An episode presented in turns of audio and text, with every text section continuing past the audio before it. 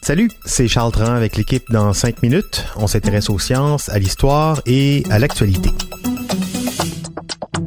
Aujourd'hui, on parle du rire. Ben oui, hein, rire, c'est le propre de l'homme. C'est ce que Rabelais écrivait en 1534. 500 ans plus tard ou presque, c'est encore le cas. On rit jaune peut-être un peu plus, mais euh, on rit encore. Le propre de l'homme, de la femme hein, aussi, on s'entend. Mais c'est pas qu'humain. Il y a certains animaux aussi. Les primateries, les chiens partagent une forme de rire, et même les rats rient. Les rats rient. Mais pourquoi rit-on? Et est-ce que c'est vrai que c'est pas parce qu'on rit que c'est drôle? Le rire, ça fait quoi? Ça sert à quoi? Voici Hélène Lorrain. Qu'il est agréable de rire. Après une bonne rigolade, nous nous sentons énergisés à nouveau. Et c'est pas pour rien. Le rire fait chuter les hormones de stress, augmente les neurotransmetteurs sérotonine et endorphine, ce qui contribue à notre bonheur et à notre plaisir. Et en riant, nos muscles se détendent, notre pression est réduite, le sang s'oxygène et notre système immunitaire est renforcé. C'est comme un médicament magique. Même que les hormones de la faim sont diminuées après qu'on ait ri un bon coup. Mais maintenant, pourquoi ça arrive? Pourquoi on a cette faculté d'expirer de l'air de manière saccadée, impliquant une foule de muscles partout dans notre corps pour exprimer, notamment, quelque chose de drôle? Il y aurait trois théories qui expliquent pourquoi on rit. La première est la théorie de l'incongruité. On s'habitue à une situation donnée et quand elle est perturbée et qu'on sait que c'est pas grave, pouf, on rit. Un exemple classique, c'est un individu qui s'écrase dans une porte vitrée. En fait, des gens qui foncent dans des affaires, c'est toujours drôle. La leçon classique de l'écriture comique, à savoir euh, inclure un élément de surprise à une situation donnée, c'est donc réellement efficace. Mais qui aurait cru? La deuxième théorie est que le rire soulage. On le voit souvent dans des films.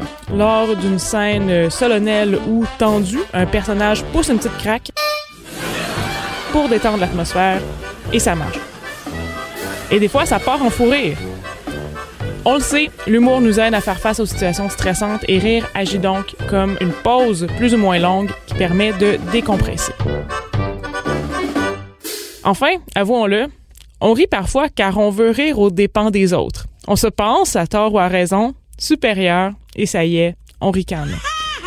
Pensez à un adolescent qui rit de vous, de ce que vous aimez, mais qui rit aussi de ses amis, qui, qui rit de tout en fait. On sait à quel point l'adolescence peut être difficile et maladroite et le rire de supériorité s'explique ici par le réconfort qu'il peut apporter. Cela dit, ce n'est pas que les ados désagréables qui rient par supériorité. Nous le faisons bien souvent, nous aussi, les adultes. Et la plupart du temps, ce rire peut être là pour former une connivence qui renforce le lien social avec nos compères. En fait, que nous rions de quelqu'un ou avec quelqu'un, nous renforçons les liens sociaux. Il semble que le rire existe d'abord et avant tout comme lubrifiant social. Une des preuves amenées pour démontrer la grégarité du rire est qu'il est très rare que nous rions tout seuls, alors que nous rigolons volontiers et vraiment plus souvent qu'on pense, en groupe. Enfin, on a 30 fois plus de chances de rire d'une situation en groupe que tout seul. Rire nous fait sentir dans la gang, rire nous donne un sentiment d'appartenance, rire réveille le sentiment de communauté.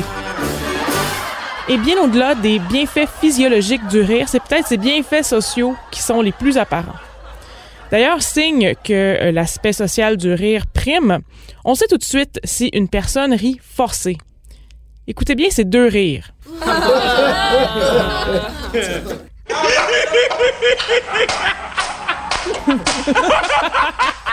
Vous avez évidemment distingué que le premier rire est complètement phony. C'est difficile de savoir exactement pourquoi, on, le sait, c'est tout. Même qu'on le sait entre les cultures. En 2018, une étude a montré que des vrais et faux rires enregistrés aux États-Unis étaient reconnus comme tels par 21 peuples différents de tous les continents.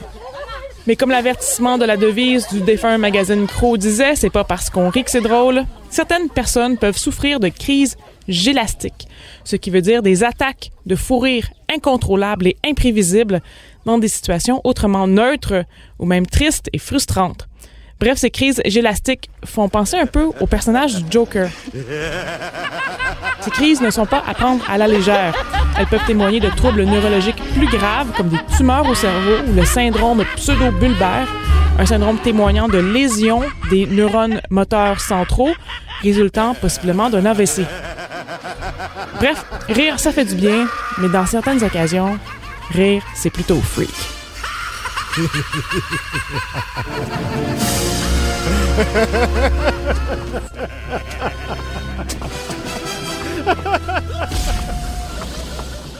Merci Hélène Lorrain. C'était en cinq minutes.